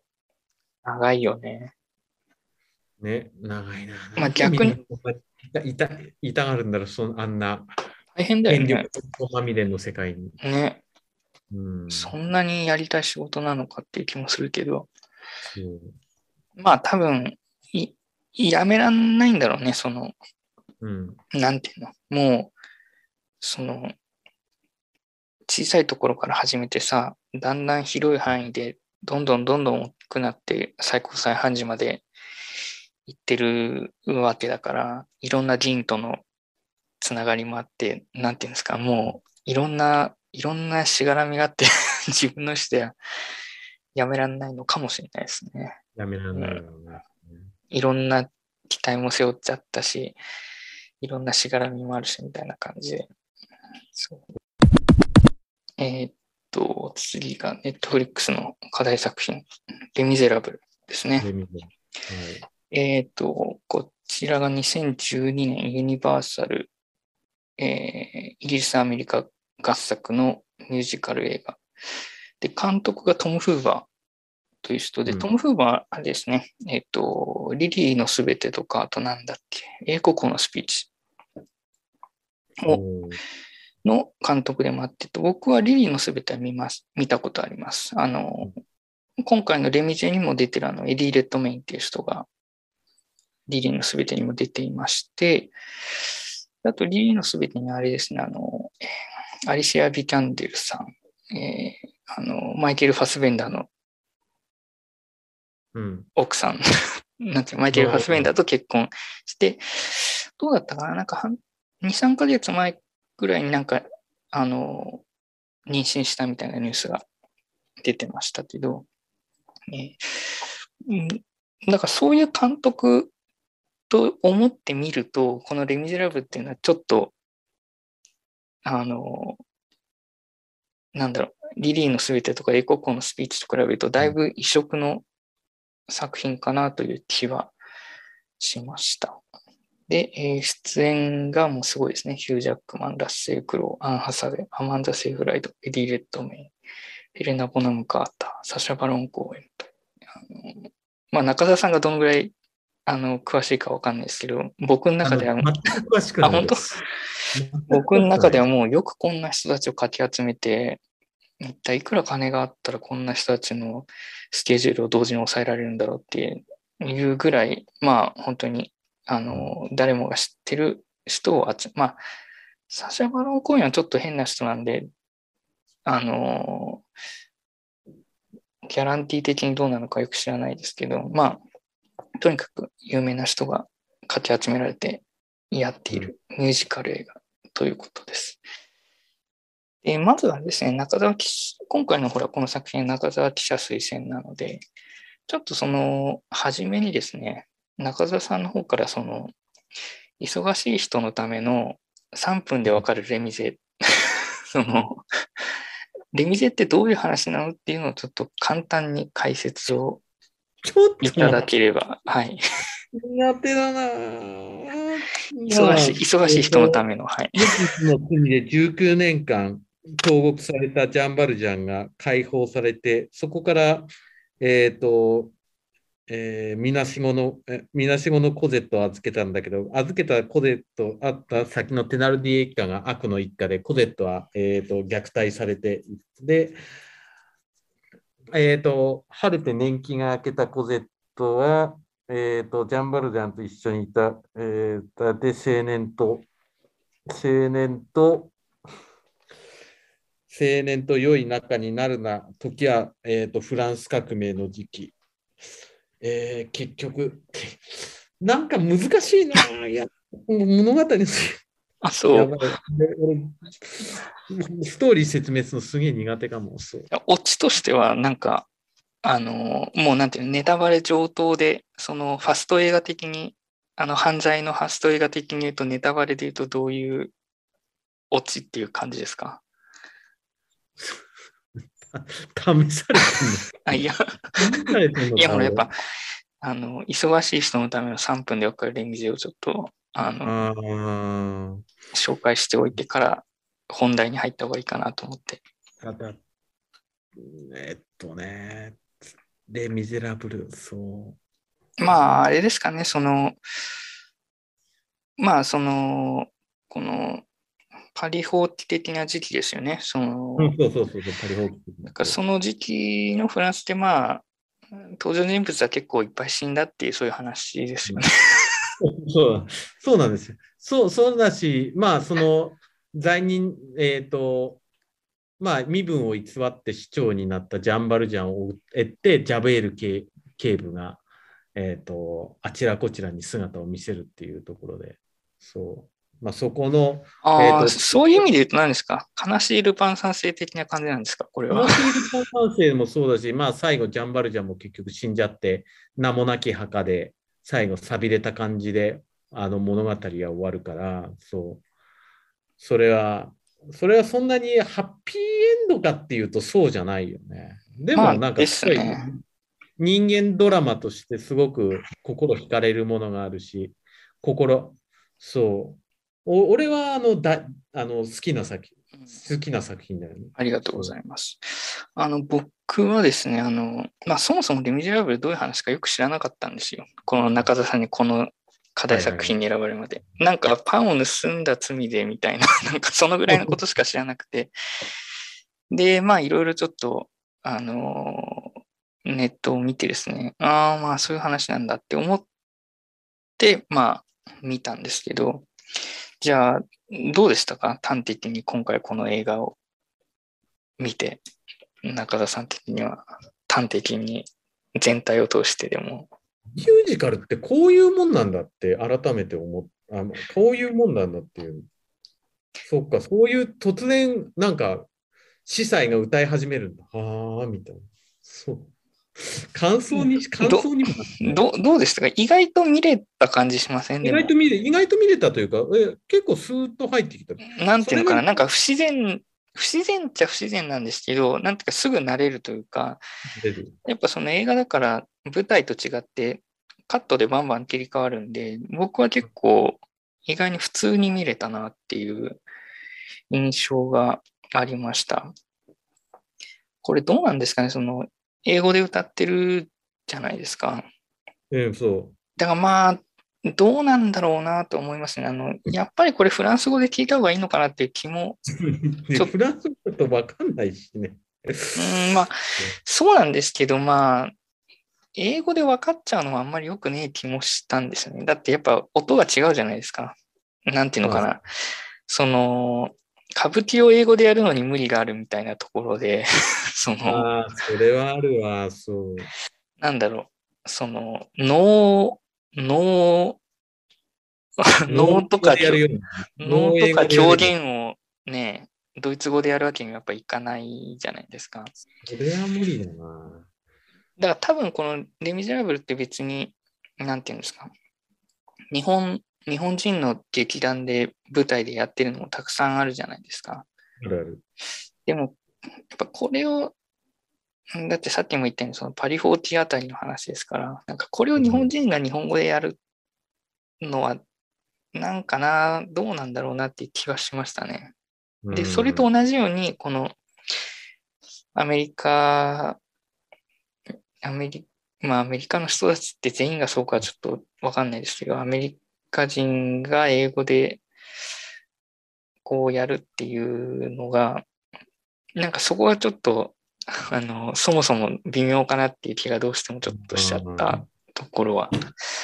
あります。ただまあ、それでも、あの、これどうだっけ ?158 分ぐらいあったっけ ?2 時間30分ちょい。ね、うん、まあ、その割には多分、スラッと見れたかなっていう気がしますね。うん、あの、やっぱみんな歌ってるんで、こっちもその音楽が流れて歌われることを前提に見てるんで、そんなにその間延びしちゃうっていうことはないし、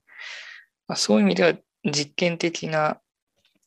作品だけど見やすかったかなって思います。うん、じゃあ、中田さんの方で印象に残った場面。えー、司祭の場面ですか？司祭の冒頭の司祭がなんで出てくるんだろうなって、いつも、あの、レイ・ミゼラブル読むために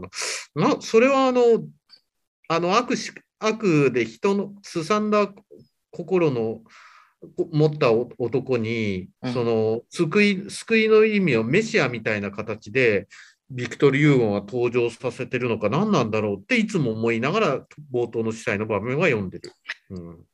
そう、なんか俺別に特にそこは疑問に思わなかったけど、なんか普通に、なんていうの、その、なんだろう、惜しみなく与えるみたいな感じで、ねあの、盗んだんですよって警察に突き出されても、うん、いや、それをあげたんですよ。これも持っていけばよかったねみたいな、そういう感じだったじゃないですか。うん、でもあれはなんか、惜しみなく与える無償の愛みたいな感じで、まあ、ここは普通に、特に何の疑問もなく見てましたけどね。そうそう。うん、で、なんだろうな、そういう圧倒的な、圧倒的な成人 によって、まあ、ジャンバルジャンもその倫理的な存在になっていくわけじゃないですか。だからまあ重要な、重要だし、まあ自然な自然なキャラかなと思いましたけどね。あと、まあ、当然その最後、最後、その、ジャンバルジャンが、まあ、教会で死ぬわけですけど、まあ、それもなんていうんですか、その、まあ、死んで、死んで成人となる感じ？うん、教会で救われた男が、まあ、教会で死んで成人になるみたいな感じで、まあ、そういう意味でも、まあ、うん、自然な自然な登場だし、自然な伏線回収かなという気はしています。あのむしろ僕はよくできた話だなという感じで思いましたけどね。うん、僕の方はですね、僕が思ったのは、その、あれですね、その、そこにも書いてますけど、そのバリケートを作って、こう、もう、みんな追い詰められてる場面。あそこで、まあやっぱ戦って死のうみたいな感じになるじゃないですか。そこがなんかね、なんかこうちょっと大敗的というか、なんだろう、なんか日本っぽい感じもしなくもなかったんですけど、あの辺はどう思いますか？やっぱ戦う、戦うシーンとしては、戦って死ぬのだという、こう、スピリットがあって当たり前っていう感じですか？中田さん的には。いや、あの、フラン、愛国、うん、あの愛国のために、その、アンシャンレジームを、あの、戦って打ちのめそう、そのためにも命も惜しまないっていう決意の表れって、俺は割と自然なことに。あ、逆にそっちが。うん、なるほどね。自然なことに思うたけどね。まあ、当時、当時っていうことを考えればそうなんだろうなと思いますけどね。あの、やっぱ現代的な目線で見るとなんか死ぬのはもったいないなとしか、こう、思えなくなってしまっていて。でもないけどね。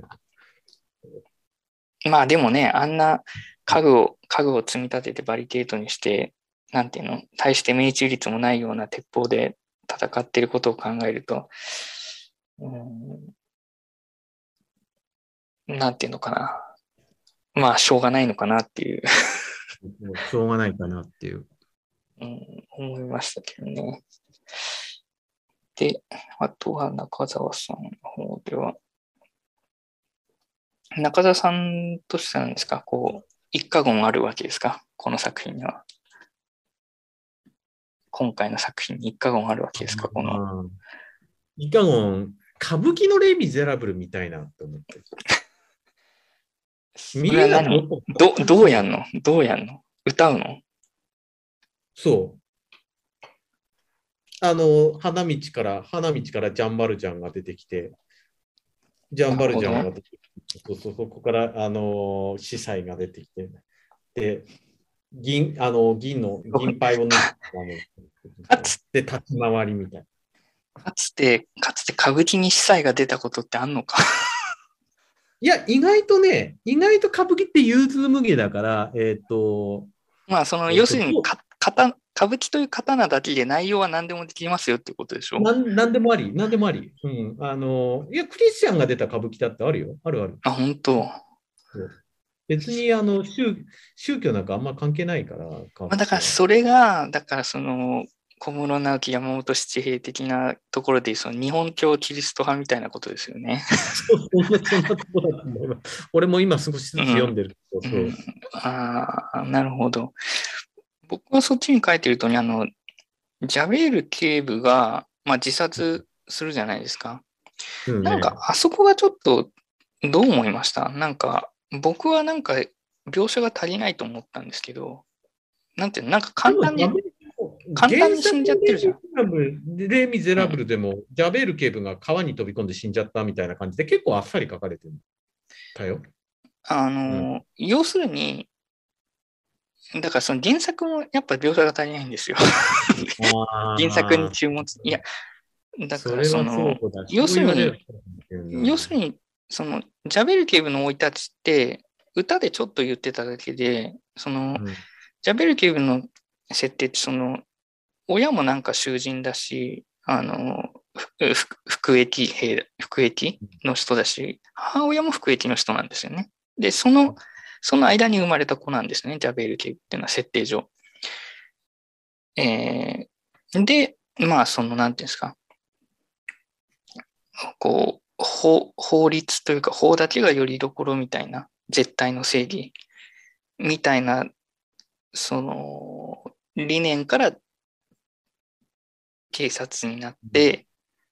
で、悪い奴を取り締まることが自分の生きがいみたいな、そういう生い立ちがあるわけですよ。で、そういう生い立ちがあった上で、そのジャンバルジャンのような、その、法を超えた倫理的な存在が目の前に現れてしまったんで、その自分の価値観が破壊されて、えー、身を投げるっていう、そういう構造があるから、読んでない、あんまり読んでない自分の方が俺よりも詳しくやって いや、僕はね、あの、ジャンベル警部がやっぱ、基本軽く投身自殺しちゃったのはちょっと、なんていうの？え、何そんなんで死んじゃうのっていう感じがどうしてもあったし。ね、あの意外に簡単に死んじゃうのよ。あのあれだけ執念深く追ってたのに。そうでおかしいじゃん。だってその銭形警部が簡単に投身自殺はしないじゃない？そう、それはそで、しかも、その、投身自殺する、もっと序盤のシーンで、同じようにあの、うん、あの、なんていうの、こう高いところをさ、歩きながら歌ってたシーンが結構序盤の方にあったんですけど、うん、この投身自殺するのと同じような場面で、高いところで歩きながら歌ってるシーンが序盤に結構あ結構序盤の方にあったんですけど、僕は最初それを見たときに、もうその序盤のそのシーンを見ただけで高いところに、高いところの縁に立ってたから、もうその時点でこの人死んなんか落ちちゃうんじゃないのかなって思ったんですよ。うん。その時はまだ僕原作の内容よく知らない状態で見てますよ。うん、で、で、この最後の方にまた同じように高いところ歩きながら、うん、噴水のあそこに飛び降りちゃうっていうのは、なんだろう、その序盤でこの人飛び降りそうだよっていうのを入れたからいいじゃんっていうことなのかもしれないですけど、その、この作品ってなんだろうな、その、ジャンバルジャン以上に、ジャンバルジャンはその偶性なわけですよね。成人。偶の音も出ない成人になるわけじゃないですか。でも、ジャベル警部だって正しいことをしてるわけじゃないですか。まあ、それは犯罪によってるから、正しいことはしてる、うん、でも彼があんなになんていうの、あんなこう、堅物っぽい彼が自殺しちゃうのって、うん、なんもうちょっとその生い立ちとか描写がないと、簡単に死にすぎ。ああ、そういう見方もできるか、うん。いや、むしろ僕は、なんだろう、このレ・ミゼラブルをある程度理解したと思ったのは、ジャベル警部が一番かわいそうな感じがしたんですよね。うん、あの、自分の価値観がぐらついてしまったがために自分から死を選んでるわけなんで、で、この映画を見る限りだと生い立ちって全然わかんないんですよね。その歌の中でちょっとだけその服役の父と母の間から生まれみたいな歌はジャベル警部、あの、ラッセル・クロー歌ってるんですけど、その一瞬だけでちょっと、そりゃ説明が足りないだろうって思ったん。ですよね。だから僕だったらもうちょっとこれを、描写をもっとして、もっとこう、この人が死ん。だ意味をもうちょっと描きたいし、逆に、えー、そうすると尺が長くなっちゃうんであれば、もうジャベル警部の自殺のシーンとか丸々カットでもいいかなっていう気はしました。ただカットしちゃうと、さすがにゲミゼの全体を知ってる人がこれを見たときに、あれないじゃんってことになっちゃうから、まあ入れざるを得なかったのかもしれないですけど、ちょっとね、僕はだから、さっきも言ったように、その、偶性化していくジャンバルジャンのその対抗として、この、えー、もともとはジャベル警部自体もその、まあ、犯罪人の夫婦から生まれているっていうその罪を背負ってるわけじゃないですか。罪を背負って最初から生まれてきてる。その、その意味で言うと、ジャンバルジャンよりもかわいそうな人ですよね。で、まあ、法、法、法と正義をよりどころにして、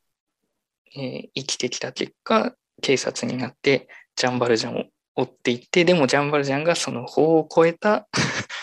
ね、倫理的な存在だったがためにっていうことを考えると、なんだろう。僕はその原作読んでないからあれだけど、そういう意味では、ビクトル・エゴンを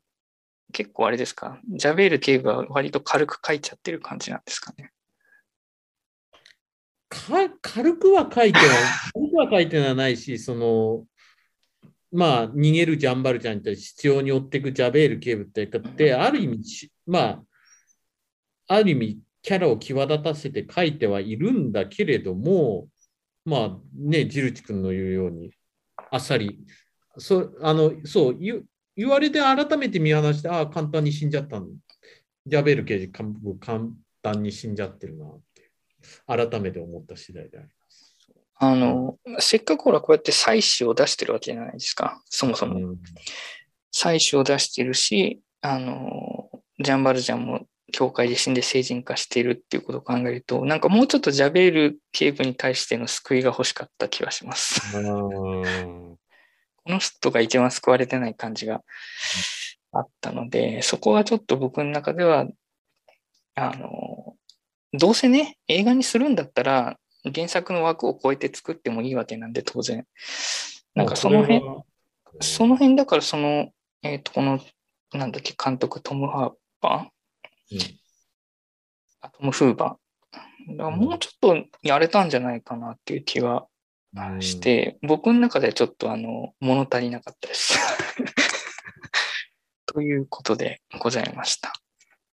はい。まあ、やっぱあれかな、あの、個人的に思うのは、まあ、やっぱり20世紀の、当然21世紀にも当然すごい作品はいくらでも出てるんですけど、うん、でもやっぱり今見てみると大体20世紀の作品の中に答えはあるんじゃないかという気が結構しますね。うん、だから今回この2012年のレ・ミゼラブルを見ましたけど、やっぱりちょっとなんかもうちょっと、もうちょっと監督の解釈とか、個性とか入れてもよかったんじゃないかなっていう気がいたしましたが、中澤さん的にはまあ、OK。歌舞伎バージョン見たいと。歌舞伎バージョン見たいと。いうことですね。まあ、あれですね、今度あの、あの、また次回作品でちょっと能が難しかったので、あの、うん、まあ、また中澤さんの方からおすすめの歌舞伎とかがあれば、ちょっとそれを、あの、課題作品にしたいかなっていうつもりもありますんで、あの、うん、なんか中澤さんでおすすめの歌舞伎もちょっと見繕っておいていただければ。ああ、はいはい。あの、なるべく、なるべく初心者向けのがいい。初心者向け、あ初心え心理劇とかだ、会話劇とか大丈夫？会話があって、あのお互いの腹を探るみたいな。だから、なんていうのかな、その例えば言葉があまりにも難しい、なんていうの、聞き取りづら聞き取りづらいとか、なんていうのかな、うん、その舞台のセットとかがもうほとんどなくて、あまりにも抽象的なところで行われているとかってなると、やっぱ初心者にはちょっとあの理解が